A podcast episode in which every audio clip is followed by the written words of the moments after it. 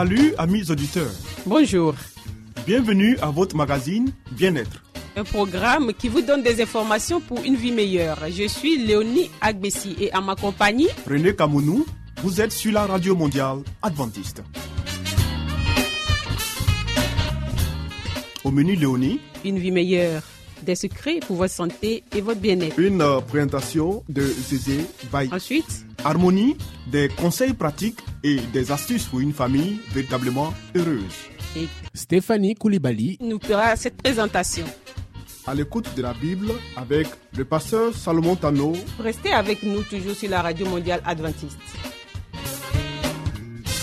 Zézé Bailly nous conduit maintenant dans une vie meilleure.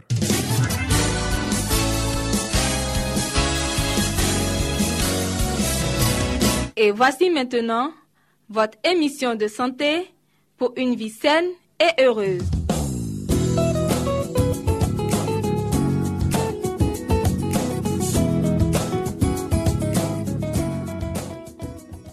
Amis auditeurs, bienvenue à votre émission de santé sur les ondes de votre radio. Nous poursuivons notre parcours avec les plantes pour le système nerveux. Voyons aujourd'hui le houblon et la laitue sauvage. Commençons dans un premier temps par le houblon. Il est sédatif pour les nerfs et tonifiant pour l'estomac.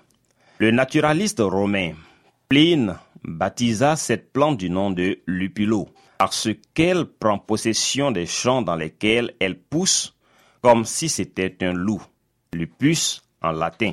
Depuis le Moyen Âge, la lupiline s'utilise pour aromatiser et conserver la bière et l'on a découvert également peu à peu ses nombreuses propriétés. Propriétés et indications.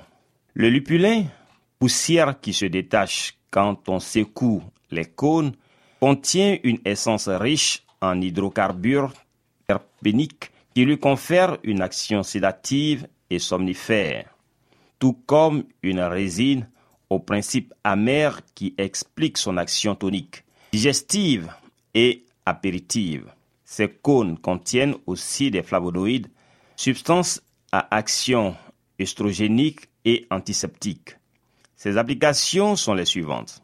Nervosité, insomnie, migraine, digestion difficile et inappétence, maux d'estomac et douleurs de type névralgique en application externe sous forme de compresse ou de cataplasme. Préparation et emploi. Usage interne.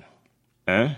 Infusion avec 10 à 20 grammes de cône par litre d'eau. En prendre 3 ou 4 tasses par jour. 2. Extrait sec. Prendre 2 grammes par jour répartis en 2 ou 3 prises. Usage externe. 1. Compresse chaude avec la même infusion de cône que pour l'usage interne, à appliquer sur la zone douloureuse. 2. Cataplasme. Envelopper une poignée de cônes de houblon dans un linge en coton. Mouiller à l'eau chaude le linge contenant les cônes et l'appliquer sur la zone douloureuse. En général, on le place sur le ventre. La laitue sauvage sédative et favorisant le sommeil. La laitue potagère, tendre et blanchâtre, ou mieux encore la laitue sauvage, sont un remède très apprécié depuis toujours. Propriétés et indications. Les feuilles contiennent de la chlorophylle, des sels minéraux, des vitamines et un principe amer. Les principes actifs agissant sur le système nerveux se trouvent dans le latex blanc qui coule des tiges quand elles sont coupées. Par solidification du latex, on obtient le lactucarium. Les feuilles de laitue, et en particulier leur latex, possèdent les propriétés suivantes. Sédatives, similaires à celles de l'opium. Mais à l'inverse de ce dernier, la laitue n'a pas d'effet nocif. Elle peut être administrée aux enfants car elle calme l'excitation et facilite le sommeil. Anti-aphrodisiaque, calme l'excitation sexuelle. Discoride disait que la laitue coupait les rêves vénériens et réprimait l'appétit désordonné de fornication. Antitussive, elles sont particulièrement indiquées dans la toux d'irritation et la coqueluche. Préparation et emploi. Usage interne. 1. Décoction. Pendant 10 minutes de 100 g de laitue pour un litre d'eau. En prendre 3 tasses sucrées au miel au cours de la journée et une dernière tasse avant le coucher. Utilisez de préférence la laitue sauvage ou la laitue potagère bien montée et fleurie. 2. Lactucarium.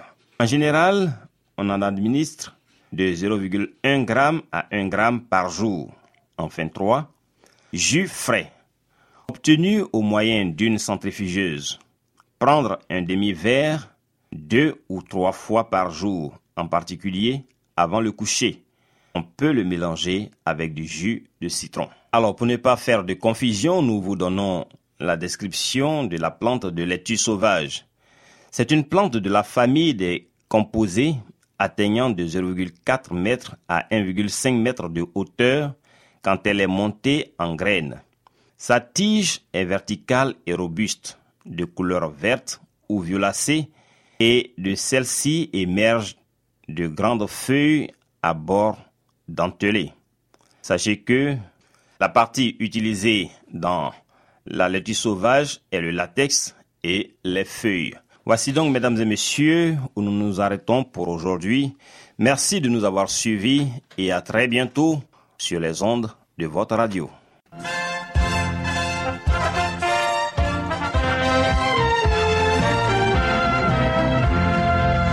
Harmonie, des conseils pratiques et des astuces pour une famille véritablement heureuse. Stéphanie Koulibaly. Pour vous entretenir.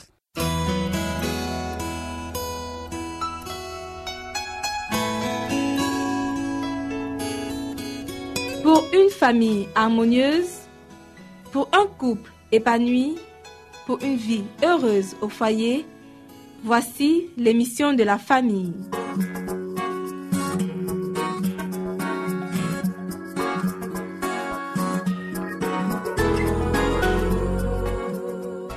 Bonjour chers auditeurs, bienvenue sur votre radio préférée. Vous suivez votre émission sur la famille. Le thème du jour est Des lois identiques gouvernent la nature et l'humanité. Le grand maître plaçait ses auditeurs en contact avec la nature afin qu'ils puissent prêter l'oreille à la voix de la création. À mesure que leur cœur s'attendrissait et que leur esprit s'ouvrait à ses instructions, il les aidait à interpréter l'enseignement spirituel des choses que leurs yeux contemplaient. Ces leçons contenaient un enseignement et un appel pour chacun. Ainsi, loin d'être une simple routine dépourvue de réflexion, la tâche que le maître s'imposait chaque jour était illuminée et idéalisée par le rappel constant des choses visibles et invisibles. C'est ainsi que nous devrions enseigner. Que les enfants apprennent à voir dans la nature l'expression de l'amour et de la sagesse de Dieu. Que des liens soient établis dans leurs pensées entre Dieu et les oiseaux, les fleurs et les arbres. Que toutes les choses visibles deviennent pour eux des interprètes des choses invisibles tous les éléments de la vie des moyens de s'assimiler l'enseignement divin.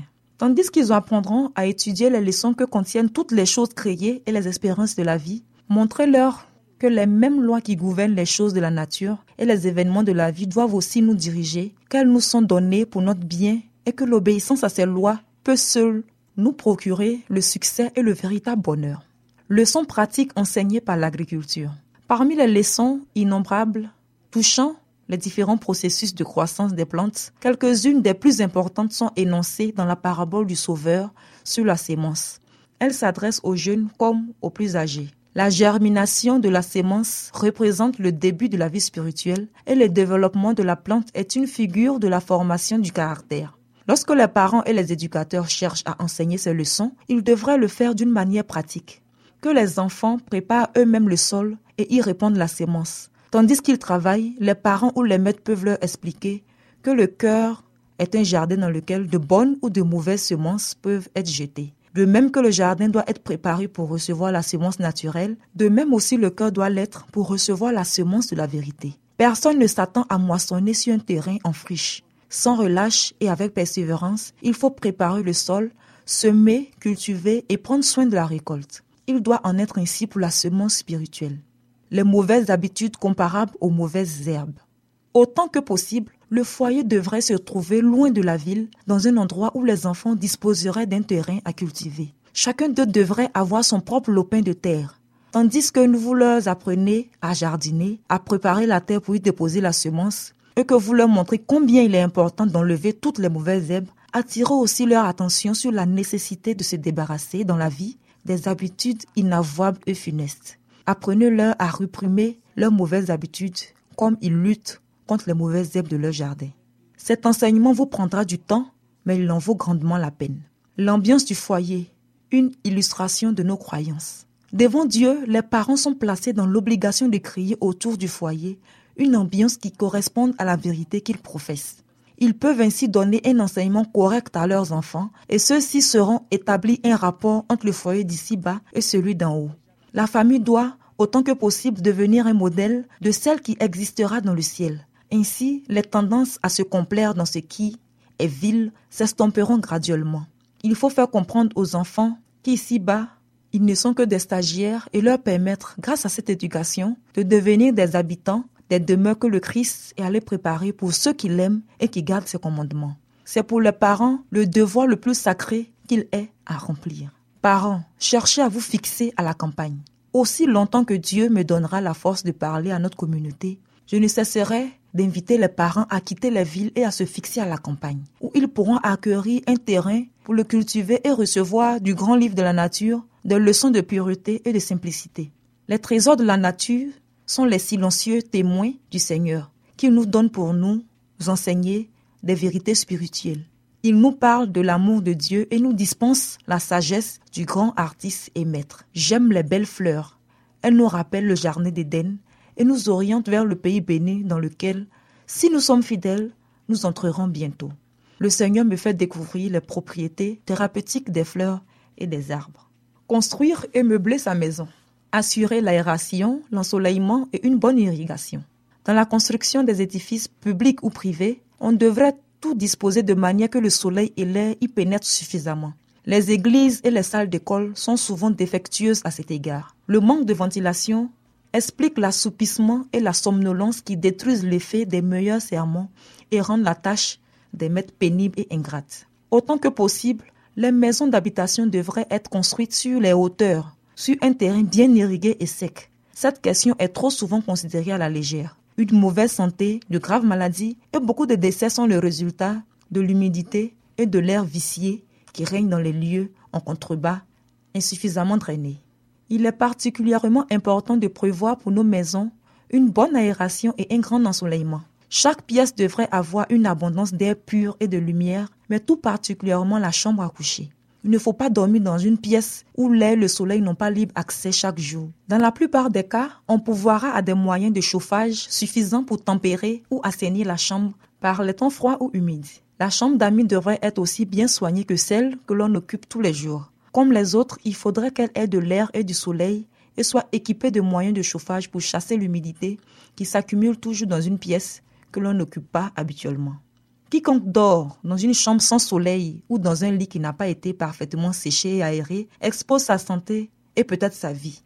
Ceux qui ont des personnes âgées à soigner doivent se souvenir qu'elles ont particulièrement besoin de chambres chaudes et confortables. La vigueur décline à mesure que les années s'écoulent, laissant moins de vitalité pour résister aux influences malsaines. C'est pourquoi il faut aux vieillards beaucoup de soleil et d'air pur. Évitez les marécages. Si nous voulons que la santé et le bonheur règnent dans nos maisons, Plaçons celle-ci au-dessus des brouillards qui règnent dans les lieux en contrebas et donnons libre entrée aux éléments vivifiants du grand air.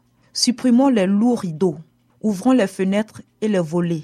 Ne laissons aucune vigne grimpante, si belle soit-elle, faire de l'ombre aux fenêtres et ne tolérons aucun arbre si près de la maison qui la prive de soleil. Celui-ci peut faner les tentures et les tapis, ternir les cadres et les tableaux, mais il mettra le rose de la santé sur les joues des enfants. La cour entourant la maison. Une cour agrémentée de quelques arbres et de massifs d'arbustes placés à une distance convenable de la maison exercera une heureuse influence sur la famille. Un tel environnement, si on sait bien l'entretenir, ne saurait être préjudiciable à la santé. Mais des arbres et des arbustes touffus qui enveloppent en quelque sorte la maison rendent l'endroit plutôt malsain car ils empêchent la libre circulation de l'air et forment un écran devant les rayons du soleil. Il en résulte une humidité qui pénètre la maison en particulier pendant les saisons pluvieuses. L'influence des beautés naturelles sur la famille. Dieu aime ce qui est beau. Il a revêtu de beauté la terre et les cieux, et son œil paternel prend plaisir à voir ses enfants se réjouir des choses qu'il a créées. Il désire que nous entourions nos maisons des charmes de la nature. Presque tous ceux qui habitent à la campagne, quelque pauvres qu'ils soient, pourraient avoir autour de leur maison une pelouse, l'ombre de quelques arbres, le parfum de quelques fleurs.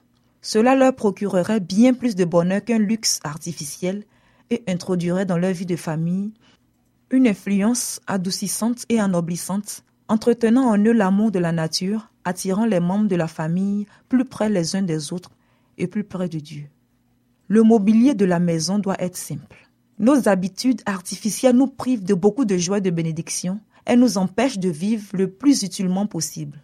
Un ameublement recherché et coûteux n'est pas seulement un gaspillage d'argent, mais il exige aussi des soins multiples et cause des soucis constants. Meublez votre maison d'objets simples, durables et pas trop lourds qui puissent être entretenus facilement et remplacés à peu de frais. En exerçant votre goût, vous pourrez faire d'un humble foyer une demeure agréable et attrayante si l'amour et la joie y règnent. Un étalage superflu ne saurait apporter le bonheur. Cependant, plus l'aménagement d'une maison sera simple et ordonné, plus grand sera le bien-être qu'il procurera à ses occupants. Merci de nous avoir suivis. Ainsi s'achève notre émission sur la famille pour aujourd'hui. À bientôt pour un autre thème. C'était Harmonie. Des conseils pratiques et des astuces pour une famille véritablement heureuse. Vous écoutez Radio Mondiale Adventiste, La Voix de l'Espérance, 08 BP 1751, Abidjan 08 Côte d'Ivoire.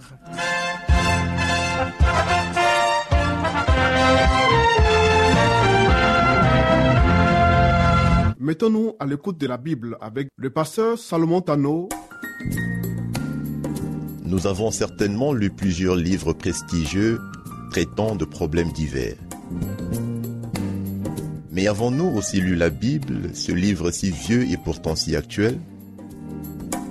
Ce livre si mystérieux pour certains, mais qui apporte des solutions à nos problèmes et nous révèle l'avenir? À travers cette série d'émissions, découvrons ce livre exceptionnel.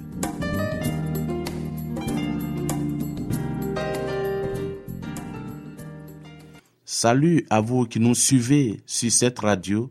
Merci de suivre notre émission sur la Bible. Notre sujet d'aujourd'hui s'intitule Demandez avec foi, basé sur le livre de Jacques chapitre 1 verset 6 qui dit ceci, mais qu'il la demande avec foi, sans douter, car celui qui doute est semblable au flot de la mer, agité par le vent et poussé de côté et d'autre.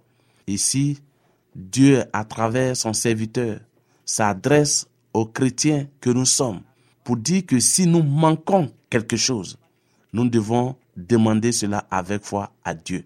Et Dieu qui est fidèle, Dieu qui ne faillit jamais dans l'accomplissement de ses promesses, nous accordera ce que nous lui demandons. Mais ici, Dieu veut mettre l'accent sur la sagesse, sur le Saint-Esprit, pour dire que nous qui sommes parents, nous savons donner les meilleures choses à nos enfants. Pourquoi Dieu, qui est notre Père céleste, ne nous donnera-t-il pas ce que nous lui demandons pour pouvoir être de véritables serviteurs du Dieu vivant? Nous avons, chers amis, le privilège et le devoir de recevoir la lumière d'en haut pour arriver à discerner les ruses de Satan. Parce que sans la sagesse de Dieu, sans son esprit, nous ne serions pas marcher ici-bas. Parce que l'ennemi rôde comme un lion rugissant, cherchant qui dévorer. Donc, chers amis, pour être capable de résister à Satan et de triompher, nous devons d'abord obtenir les forces nécessaires pour résister à sa puissance. Dieu nous donne ainsi la possibilité de nous maintenir en contact étroit avec le Christ et de jouir de la constante protection des anges. Et cela commence par notre demande, sachant que nous sommes faibles, sachant que nous sommes tout petits et que sans Dieu, nous ne pouvons rien faire. Dieu nous invite de croire qu'il est celui-là même qui peut combattre avec nous et nous donner la victoire. Dieu nous invite à demander avec foi. Notre foi doit nous faire pénétrer de l'autre côté du voile qu'on ne peut pas voir, où se trouve Dieu, dans le lieu où Jésus est entré pour nous. saisissons-nous plus fermement des promesses certaines de Dieu. Ayons une foi manifeste, une foi qui s'empare de l'invisible, une foi inébranlable, immuable. Une telle foi, chers amis, assurera à nos âmes la bénédiction du ciel. L'éclat de la gloire de Dieu qui resplendit sur la face du Christ peut illuminer nos visages et se refléter sur notre entourage, au point qu'on pourra vraiment dire de nous, vous êtes la lumière du monde. C'est cette union de notre cœur avec le Christ et cette union seule qui communiquera la lumière au monde. Pour ce faire, nous devons avoir la foi. Nous devons nous approcher de Dieu avec la conviction que nous ne sommes pas seuls et que Dieu euh, pardonnera tous nos péchés et Dieu fera de nous de nouvelles personnes. Comme il le dit dans 2 Corinthiens 5, verset 17, en Christ, nous sommes une nouvelle créature. Les choses anciennes sont passées. Toutes choses sont devenues nouvelles. C'est ce que le Christ veut faire de nous. Si cette lumière n'existait pas, la terre serait plongée dans les ténèbres les plus épaisses. Plus les ténèbres qui nous enveloppent sont épaisses, plus éclatante doit resplendir la lumière de la foi et de l'exemple chrétien. Le fait que l'incrédulité domine et que l'iniquité s'accroît autour de nous ne doit ni diminuer notre foi, ni affaiblir notre courage. Si nous cherchons Dieu de tout notre cœur, chers amis, si nous travaillons avec zèle, si notre foi est inébranlable, alors la lumière resplendira sur nous comme elle a resplendu sur Enoch, le prophète fidèle à Dieu. Parce que la parole de Dieu nous dit, Enoch a marché pendant 300 ans avec le Seigneur sans avoir péché. Qu'est-ce qui a fait? Que Enoch a triomphé de ses batailles, de ses luttes spirituelles Il marchait avec Dieu par la foi. Oh, nous voudrons vous permettre d'accepter cette invitation de Dieu. Oh, je voudrais vous pénétrer de l'importance de la foi, manifester heure après heure, minute après minute. Il nous faut vivre une vie de foi, car sans la foi, il est impossible de plaire à Dieu. Notre puissance spirituelle dépend en effet de notre foi. C'est pourquoi l'Éternel vous invite à demander la protection, à demander la présence de son Esprit Saint en vous pour que vous soyez régénérés et restaurés. Faites-le et vous ne serez plus les mêmes personnes. Et vous verrez comment Dieu vous conduira de victoire en victoire. Ainsi prend fin notre rencontre de ce jour. Nous avons eu ce réel plaisir à passer ce moment avec vous. Au revoir et à très bientôt.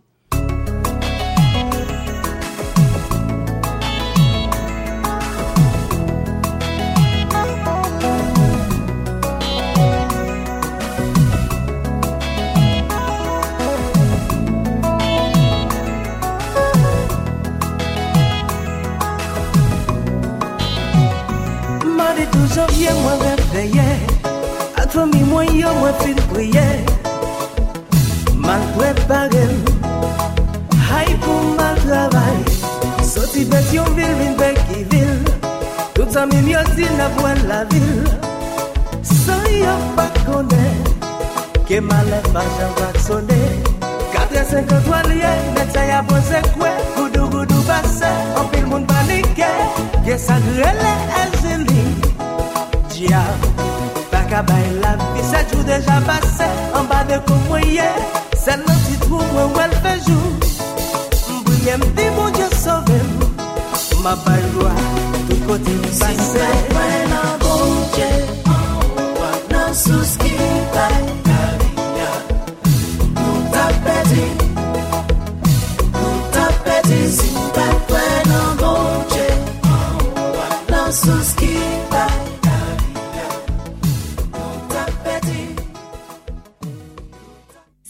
voulez découvrir la vérité sur Jésus, inscrivez-vous dès aujourd'hui au cours biblique par correspondance entièrement gratuit à cette adresse. Radio mondiale adventiste, La Voix de l'Espérance, 08 boîte postale 1751 Abidjan 08 Côte d'Ivoire. Veuillez noter notre email La Voix de l'Espérance awr@yahoo.com.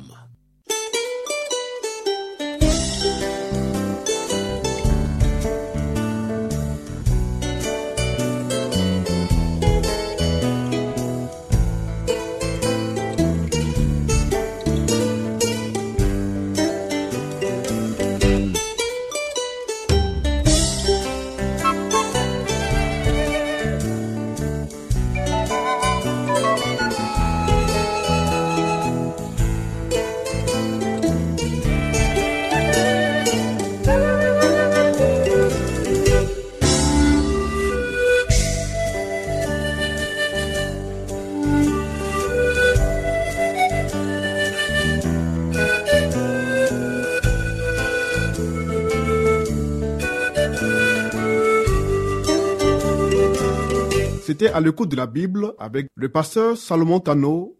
Amis auditeurs, ainsi prend fin votre émission du jour sur la radio mondiale adventiste. Si vous avez des expériences ou des témoignages à partager avec nous, n'hésitez surtout pas. Écrivez-nous et à quelle adresse Léonie?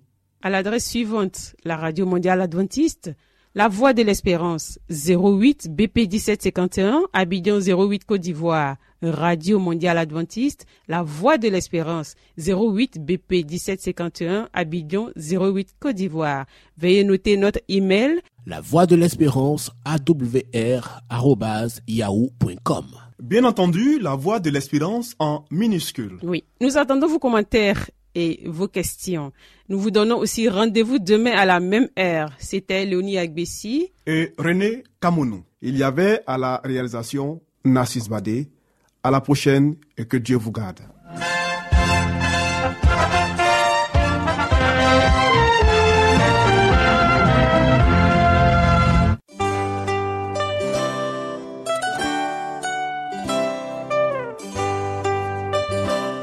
La voix de l'espérance vous dit, Jésus revient bientôt. Nous tenons à votre disposition un cours de Bible par correspondance entièrement gratuit.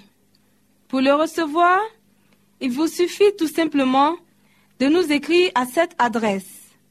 Radio Mondiale Adventiste, La Voix de l'Espérance, 08 boîte postale 1751 Abidjan 08 Côte d'Ivoire. Veuillez noter notre email, La Voix de l'Espérance awr@yahoo.com.